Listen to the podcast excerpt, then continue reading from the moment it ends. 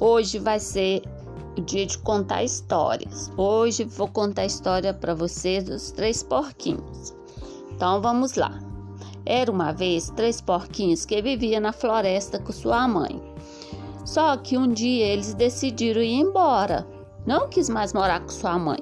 Então, a mãe alertou eles que eles podiam ir embora, mas que tinha um lobo mau na floresta, que era muito perigoso.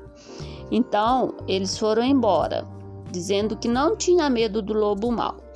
Aí cada porquinho construiu sua casa.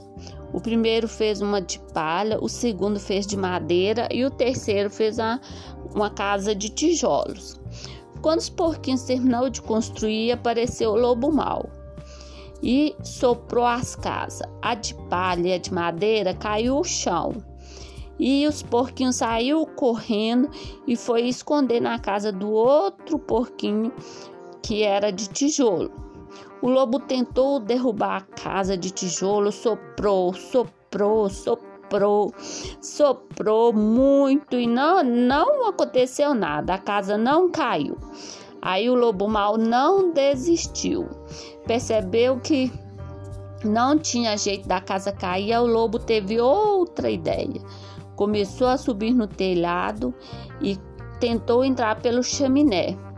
Quando os porquinhos rapidamente descobriu que o, o, o, o lobo mal estava subindo pela chaminé, eles correu e pôs um caldeirão de água quente no fogão.